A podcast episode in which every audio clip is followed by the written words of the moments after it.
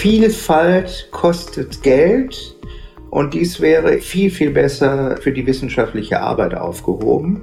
Und die Verwaltung muss einfach eine exzellente Wissenschaftsadministration sein auf digitalisierter, integrierter Basis. Dann sind wir auf dem richtigen Weg.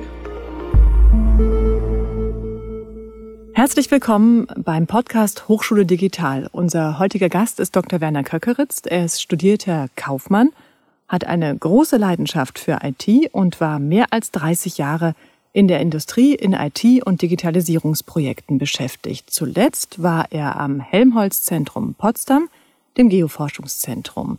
Dort war er CIO und in dieser Funktion wurde er unter anderem für das Projekt Digital Earth ausgezeichnet, hier bekam er den Digital Leader Award. Und er gehörte zu den Top 5 der CIO des Jahres für die öffentliche Verwaltung. Eine wirklich ansehnliche Karriere. Ich würde Sie ehrlich gesagt als visionären Quälgeist im Unruhestand bezeichnen. Herr Dr. Köckeritz, sehen Sie sich so auch?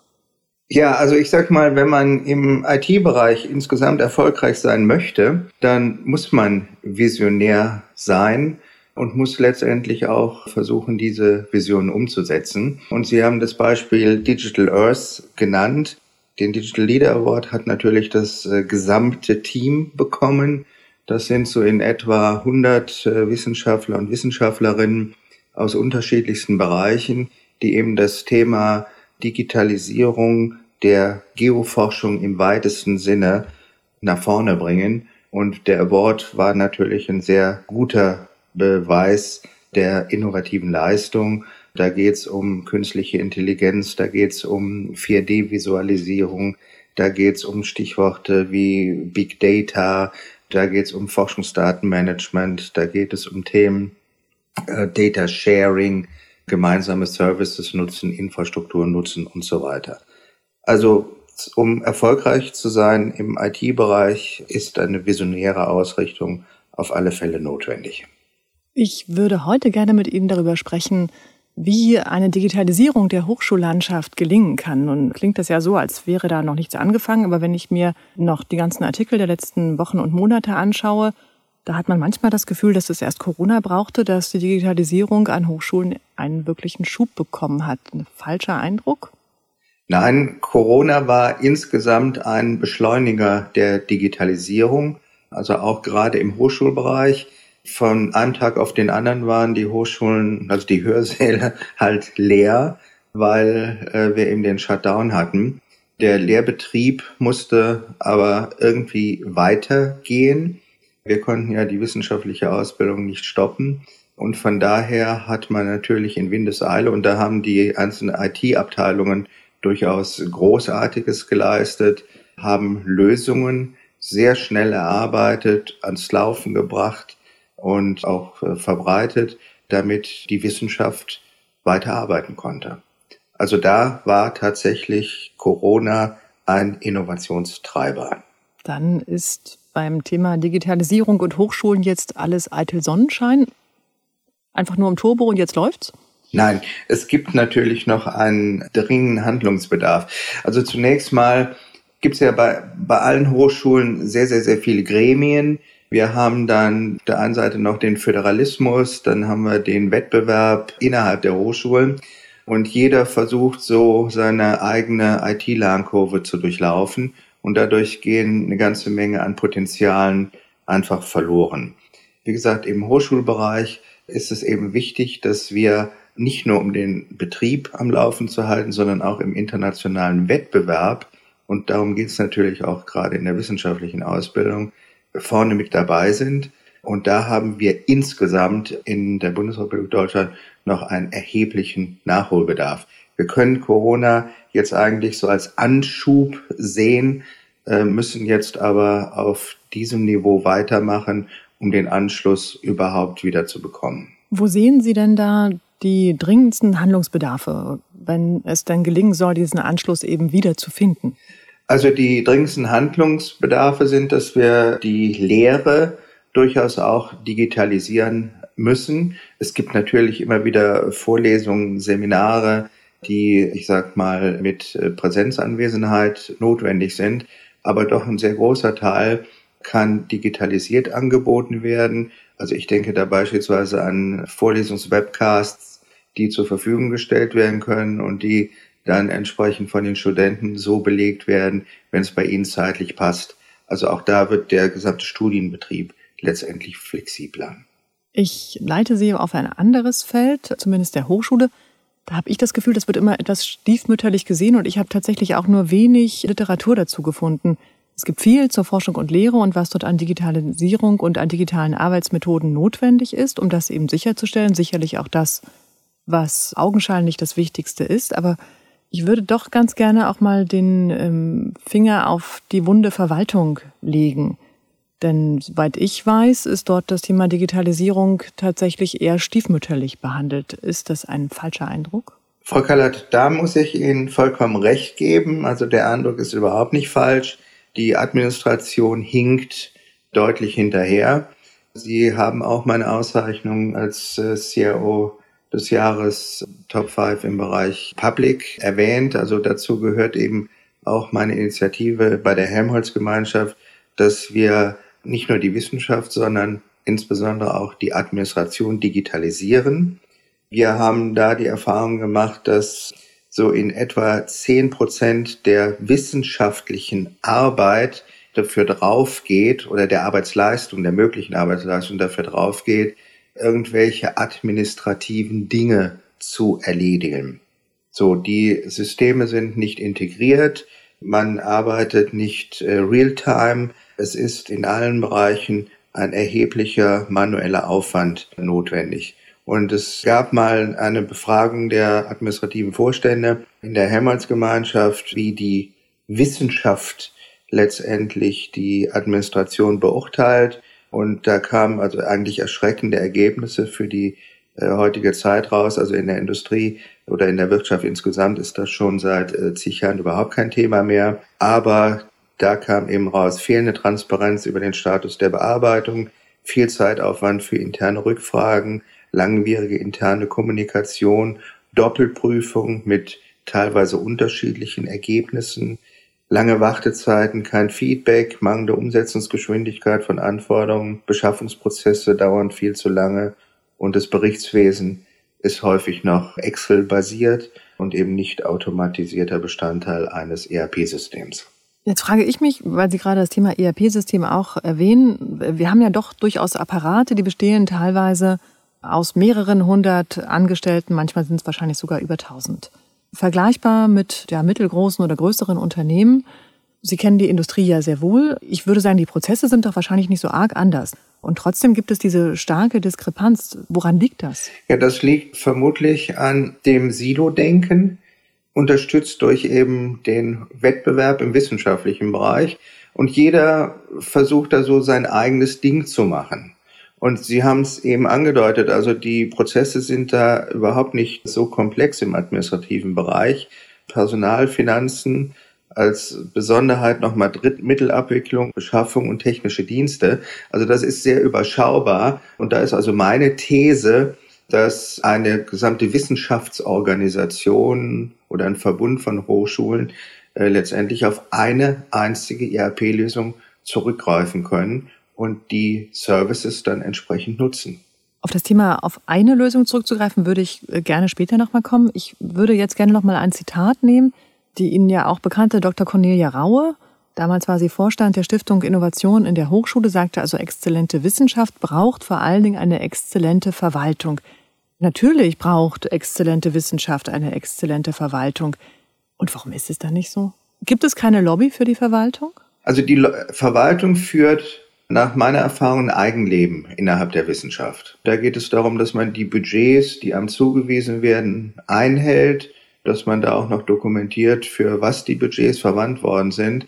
Aber ob das jetzt effizient und effektiv war, da gibt es letztendlich keine Messung. Da fragt auch kein Ministerium nach. Und es gibt also keine, ich sag mal, Customer Service Befragungen, wo man einfach so ein 360 Grad Feedback von allen Wissenschaftlerinnen und Wissenschaftlern auch erfragt, wie seid ihr eigentlich zufrieden mit der Verwaltung, so dass darüber ein natürliches Ranking entsteht und auch Prioritäten, was die nächsten Projekte sind. Das ist der eine Aspekt. Und der andere Aspekt ist eben die Kleinteiligkeit. Äh, Sie sprachen äh, zwar davon, dass also einige dieser Organisationen mehrere tausend Mitarbeiter haben, aber wie gesagt, wenn dann jede Organisation für sich selber identische Prozesse anders löst, dann geht dann natürlich auch sehr viel Potenzial verloren, was eben für exzellentes Service Management viel sinnvoller eingesetzt werden könnte. Ich würde an der Stelle um Optimismus werben. also ich bin durchaus davon überzeugt und ich weiß, dass Sie es auch sind, denn Sie haben ja lange Zeit daran gearbeitet, dass es äh, eine Besserung gibt an der Stelle. Das heißt eine Besserung, also dass, es eine, dass das Thema Digitalisierung als Chance wahrgenommen wird. Und ich glaube, das kann auch gelingen.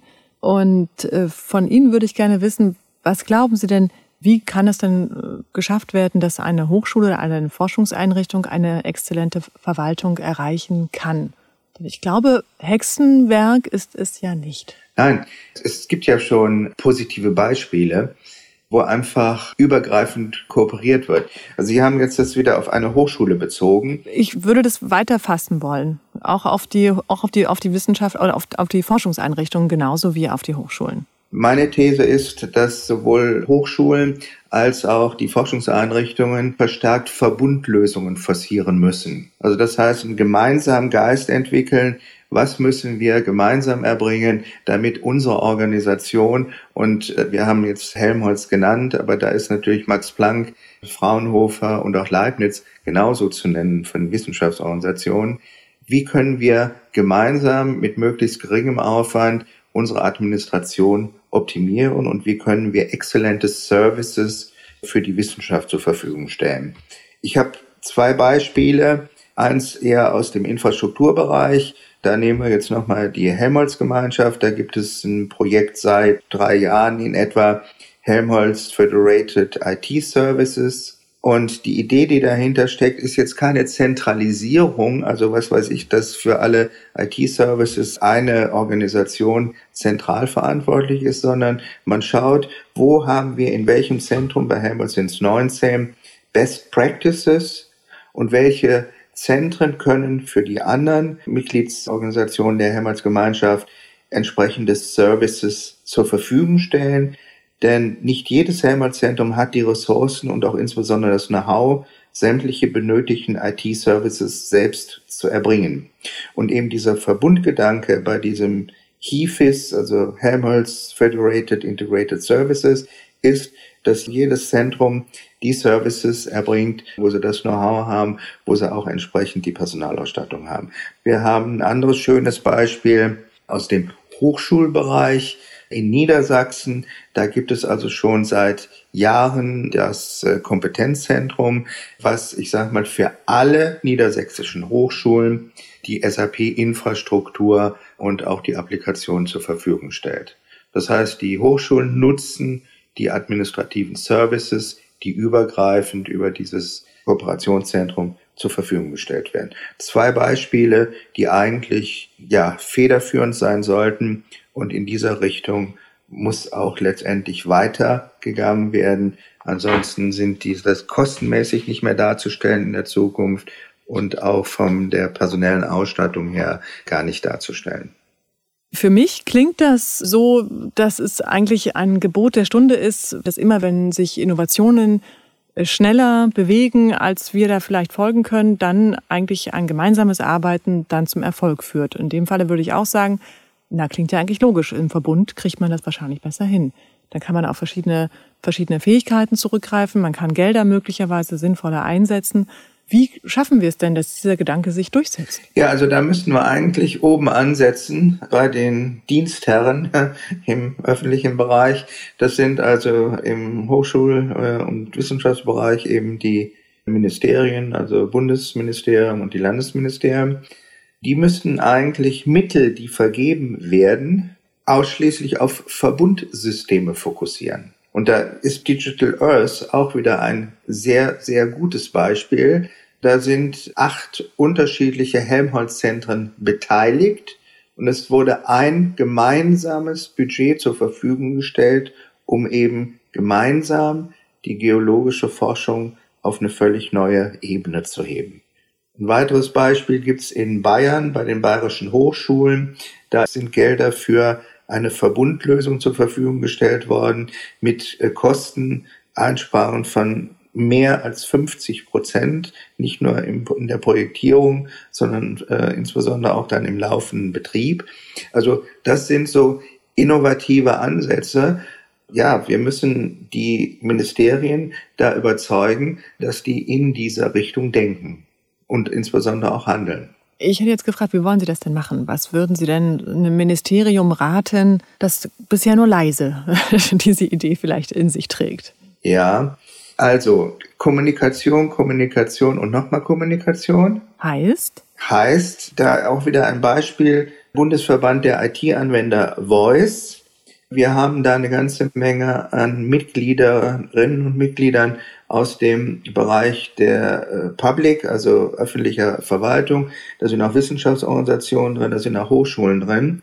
Und wir haben da jetzt eine interne Initiative gestartet, wo wir einfach mal bei den Mitgliedern Best Practices sammeln und sagen, so, wo haben wir Lösungen, die übertragbar sind? Wo können wir gemeinsam Dinge voranbringen? Und mit den Ergebnissen, ja, werden wir konkret an die Ministerien und auch an die Öffentlichkeit rantreten und sagen, da geht es. Da haben wir exzellente und gute Beispiele. Und in dieser Richtung muss man dann marschieren.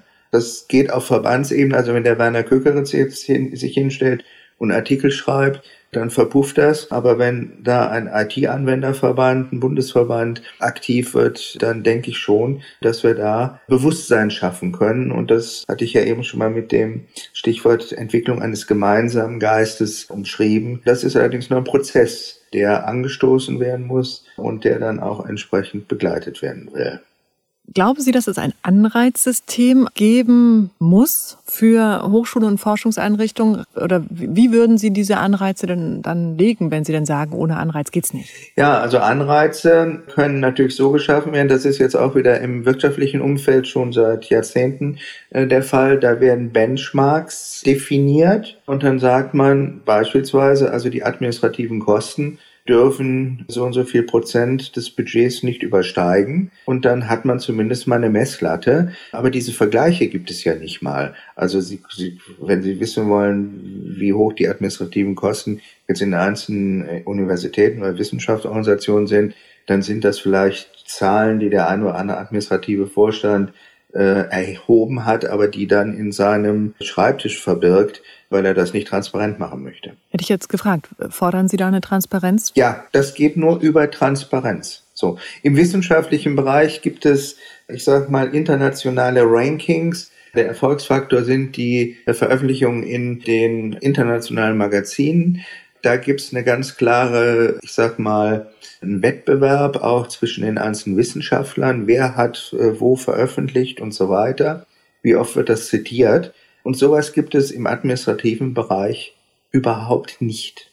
So. Und das geht wirklich nur durch Transparenz. Und da kann eigentlich auch nur ein Bundesbildungs- und Forschungsministerium und die Landesministerien einfach mal mehr Transparenz fordern. Ich würde mal kurz zusammenfassen, was Sie sagten. Also Sie sagten, Sie glauben an Verbundsysteme? Ja. Wir, also haltet zusammen, wenn man das Ganze überschreiben möchte und nutzt sozusagen die Gemeinsamkeiten. Transparenz finden Sie ganz wichtig.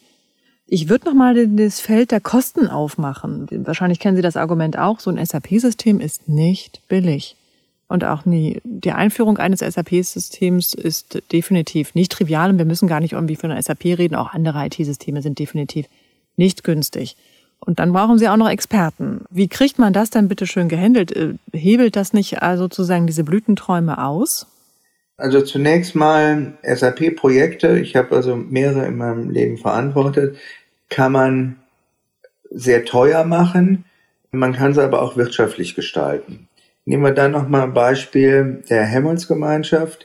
Da gibt es derzeit 17 unterschiedlich konfigurierte, historisch gewachsene SAP-Systeme für identische Prozesse. Jetzt kommt die neue Technologie in den Markt, SAP S4. Und das heißt, es müssten alle Zentren ohnehin in die neue Welt portieren im Laufe der nächsten Jahre. So, wenn das jetzt jeder für sich selber macht, haben wir, weil wir inzwischen 19 Zentren haben, haben wir dann äh, die Projektkosten, Projektierungskosten Faktor 19. Man kann aber auch überlegen, was kann man denn alles gemeinsam machen? Und Sie haben es ebenso schön erwähnt, Frau Kallert, wir brauchen qualifiziertes Personal. Lizenzkosten haben wir natürlich. Ich kann aber auch gemeinsame Verträge verhandeln, also einen Rahmenvertrag für eine große Wissenschaftsorganisation. Ich kann das Know-how, was ich intern habe, Prozess-Know-how, System-Know-how auch entsprechend poolen. Und das sind also Erfahrungen aus der Wirtschaft auch, wenn man eben gemeinsam solche Herausforderungen angeht und so ein Technologiewechsel in dem ERP-System ist eine große Herausforderung, die alle 15 Jahre mal so in etwa kommt, dann kann man so ein Projekt erheblich kostengünstiger machen. Wir hatten eben dieses Beispiel von den bayerischen Hochschulen, 50 Prozent Reduzierung der Projektkosten mindestens. Und man kann es letztendlich auch wirtschaftlicher betreiben. Und im öffentlichen Bereich haben wir ja insgesamt das Thema, dass wir auf äh, qualifiziertes IT-Personal nicht so ganz einfach bekommen, weil die öffentlichen Tarife da nicht so besonders attraktiv sind im Vergleich zur Industrie. Also sollte man da auch mit den Ressourcen, die man bereits hat, auch entsprechend wirtschaftlicher umgehen. Sie haben das vorhin so ganz knapp angeschnitten, das Thema Freiheit der Hochschulen und Freiheit von Forschung und Lehre. Ich hatte letztens auch noch mal gelesen, dass eigentlich diesen Begriff von Freiheit von Forschung und Lehre ursprünglich, dass den mal Alexander von Humboldt geprägt hatte und dass er seitdem eigentlich so die, na, die große weiße Kuh ist, die man also auf gar keinen Fall antastet, ähm, sondern dass eine Forschungseinrichtung oder auch eine Hochschule immer eine autonome Stellung hat und dass sie selbst entscheiden kann und auch selbst dafür verantwortlich ist, wie ihr Betrieb vonstatten geht. Können Sie diese Angst nachvollziehen, die da heißt, wenn ich mich jetzt in einen Verbund begebe, dann gebe ich Freiheit auf. Dann bin ich steuerbar. Dann bin ich nicht mehr als Hochschule allein für mich verantwortlich. Also Freiheit für Forschung und, und Lehre ist ja definiert, eben auch, wie gesagt, Forschung und Lehre, da steht ja nirgendwo, auch im Grundgesetz, dass die Freiheit dann auch für die Administration eben von Forschung und Lehre gilt. Also man will ja den, den wissenschaftlichen Geist da äh, sich frei entfalten lassen. Das ist gut und richtig so. Aber es sagt ja niemand, dass die Infrastrukturen dann individualisiert sein müssen, äh, dass die administrativen Prozesse, die identisch sind, unterschiedlich abgewickelt werden. Da muss man als Mittelgeber auch mal hingehen und sagen, pass mal auf, Leute, ihr bekommt von uns so und so viel Kohle und jetzt im wissenschaftlichen Bereich so in etwa 20 Milliarden Euro jedes Jahr. So, das ist eine Stange Geld. Und da muss man sagen, ihr kriegt das für die Wissenschaft und nicht für die Administration. So, dass ihr natürlich Administration erbringen müsst, um den Betrieb am Laufen zu halten, ist ja wohl klar. Aber das läuft nach bestimmten Bedingungen. Und die sind Transparenz, Optimierung von allen Prozessen, Digitalisierung von Prozessen, Automatisierung, da wo es immer möglich ist. Wir wollen es jetzt nochmal den Forschungseinrichtungen und Hochschulen ein bisschen leichter machen. Was kann man denn gewinnen, wenn man sich darauf einlässt und stärker in, in einen Verbund und auch in eine stärkere Transparenz dann natürlich auch zwangsläufig geht? Ja, was kann man gewinnen? Man kümmert sich nicht um die lästigen Dinge. Ja, also ich sag mal, es hat ja auch nicht jede Hochschule äh, ein eigenes Wasserwerk. Aber wer weiß, der eine oder andere vielleicht schon, ja. Ja, der eine oder andere vielleicht schon. Ja, ja also es, es gibt äh, da vielleicht Spezialbereiche, da gibt's ja alle möglichen Varianten. So, aber das, also die Administration, die Infrastruktur, das sind einfach Themen, die da sein müssen, damit die Wissenschaft nach vorne gebracht werden kann. So, und da muss man einfach sagen, die Administration muss da auch durchaus beschränkt werden in Kompetenzen und in der Eigendarstellung. Das ist ein Service, der für die Wissenschaft erbracht wird. So, und dieser Service sollte klar definiert sein, klar umrissen sein und eben auch nur einen Bruchteil kosten. Ja. So, sonst werden Steuermittel falsch eingesetzt. Ich würde aber auch dafür natürlich werben, man kann ja auch was gewinnen. Ne? Also so ein gut funktionierendes IT-System mit einer schlanken Verwaltung ist ja durchaus auch ein Gewinn. Ja, natürlich. So, und ich, ich denke mal, ein administrativer Vorstand, in diesem Umfeld, der sollte sich nicht über die Anzahl seiner Mitarbeiter definieren. Also das war so diese frühere Denke auch in der Wirtschaft wo wir noch die Direktoren und Generaldirektoren hatten, ja. Darüber definiert man sich nicht. Man definiert sich darüber, dass sein Betrieb optimal läuft, kostenoptimal ist, die Services erbringt, die erbracht werden müssen. Und das sind eigentlich dann die Erfolgsfaktoren, die man hat. Also weniger verwalten, mehr gestalten, von Inseln zu Prozessen, zu ganzheitlichen Denkansätzen. Das sind eigentlich dann die Erfolgsfaktoren, die man dann durchaus mal in den Ministerien honorieren sollte. Ich bin mir sicher, Sie haben jetzt wahrscheinlich doch eine Reihe von Fans gewonnen, die sagen, ja Mensch, der Mann sagt genau das, was wir seit langer Zeit denken. Aber wie fange ich das denn jetzt an? Weil das sind ja durchaus große Projekte und gerade Prozesse zu digitalisieren ist ja nicht einfach nur, ich digitalisiere einen Prozess und dann ist er danach digital. Was haben Sie denn für drei Tipps, wenn ich jetzt frage, wie, so muss man anfangen? Also nochmal, Verwaltung ist Service. Und äh, der Servicegedanke, der muss da einfach mal äh, viel deutlicher herausgearbeitet werden. So, das ist das eine. Das andere ist, man hat mehr Geld für die Wissenschaft, weil eben das zur Verfügung gestellte Budget, also es klagen übrigens viele Universitäten äh, und äh, Wissenschaftsorganisationen über, über äh, Mittelmangel ja klar, wenn ich das äh, Geld im administrativen Bereich aus dem Fenster werfe, dann muss ich mich nicht wundern, dass die Mittel eben nicht reichen. So, also da habe ich schon relativ zügig entsprechende Hebel. Mit welchem System fange ich an? Wo habe ich die besten Chancen, dort ähm, Effekte zu erzielen? Also letztendlich bei der Dienstaufsicht, die von Anfang an sagt, pass mal auf, Leute, ihr kriegt jetzt das Geld unter diesen Bedingungen. Sie sagen, Politik gibt bitte den Rahmen vor? Politik gibt den Rahmen vor, so. Und äh, da aber Politik natürlich auch sehr vielfältig und äh, oft auch sehr träge ist, haben wir jetzt eben über den Bundesverband der IT-Anwender eben diese Initiative vor, dass wir einfach mal mit guten praktischen Beispielen vorangehen und sagen, hier, da geht's. Und warum macht er das nicht? Was wäre denn Ihre Vision? Wie könnte es idealerweise aussehen, wenn das Thema Digitalisierung tatsächlich den Hochschulen und Forschungseinrichtungen, wenn es helfen soll? Also die Landschaft wäre eine, ich sag mal, eine verteilte Serviceorganisation, wo wir eben aus den einzelnen Hochschulbereichen, aus den einzelnen Wissenschaftsorganisationen die Best Practices als Services für die Einzelnen anbieten dass sich die einzelne Organisation nicht mehr um Infrastrukturen kümmern muss, dass man sehr schnell seine Anforderungen realisieren kann. Nehmen wir das beste Beispiel Videokonferenzsysteme oder Lernplattformen. Da müssten einfach Infrastrukturen von der öffentlichen Hand zur Verfügung gestellt werden, wo man einfach aus dem Spektrum auswählen kann und sagen so, ich brauche dieses und jenes und zack, klickt man sich in die jeweilige Infrastruktur ein und hat die zur Verfügung. Es gibt natürlich unterschiedliche Ansätze, ich sage mal, eine gemeinsame strategische Ausrichtung von Verbünden hinzubekommen. Das ist einmal so Identifikation von Gemeinsamkeiten und Best Practices und dann eben Formulierung gemeinsam getragener Grundsätze, beispielsweise keine Doppelung von Entwicklungen, Ansätze verfolgen, die gemeinschaftsweit substanziellen Mehrwert liefern, knappe Ressourcen effizient nutzen, Aufbau von arbeitsteiligen Knowledge Bases, so Best Practice Service Centers, Nutzung gemeinsamer Infrastrukturen, ja, und dann eben auch Beschaffung Optimierung durch Konsortialabkommen. Also generell alles, was gemeinsam gemacht werden kann, sollte auch gemeinsam realisiert werden. Ein System für alle. Ja, also ich sage mal, eine Systematik für alle, so äh, in der Idee dieser Helmholtz Federated IT Services.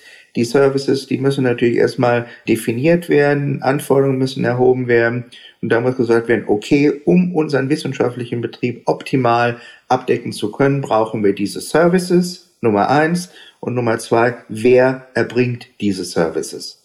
Ja, also ich erwarte jetzt nicht ein Bundesrechenzentrum am Bundesbildungs- und Forschungsministerium, sondern das muss einfach eine virtuelle IT-Organisation werden, wie das in vielen, ich sag mal, exzellenten Unternehmen heute der Fall ist.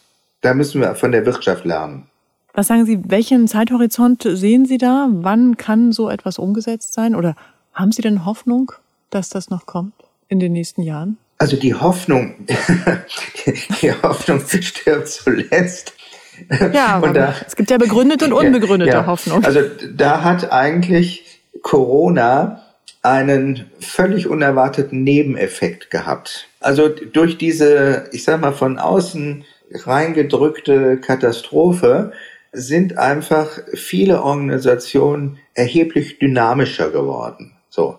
Weil der Handlungsdruck, der war plötzlich so groß, wo man sagte, wir brauchen jetzt was, ohne Wenn und Aber. Und da ist mir jetzt der Datenschutz im Augenblick auch mal egal. An den Hochschulen müssen wir einfach eine Lösung dafür haben.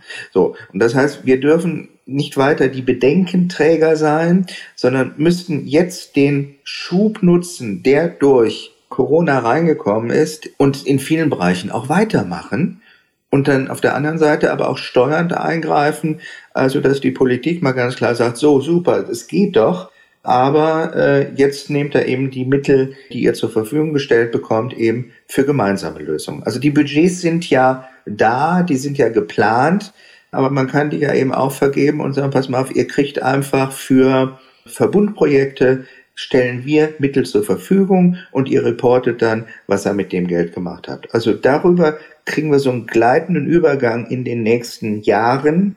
Und da habe ich jetzt mal so einen Horizont von so in etwa äh, fünf Jahren äh, vor Augen, wo man einfach Dinge viel, viel, viel professioneller macht, als das bisher der Fall war. Ich bin ein bisschen erleichtert, ja. Also fünf Jahre, glaube ich, das haben wir beide noch ganz gut im Blick.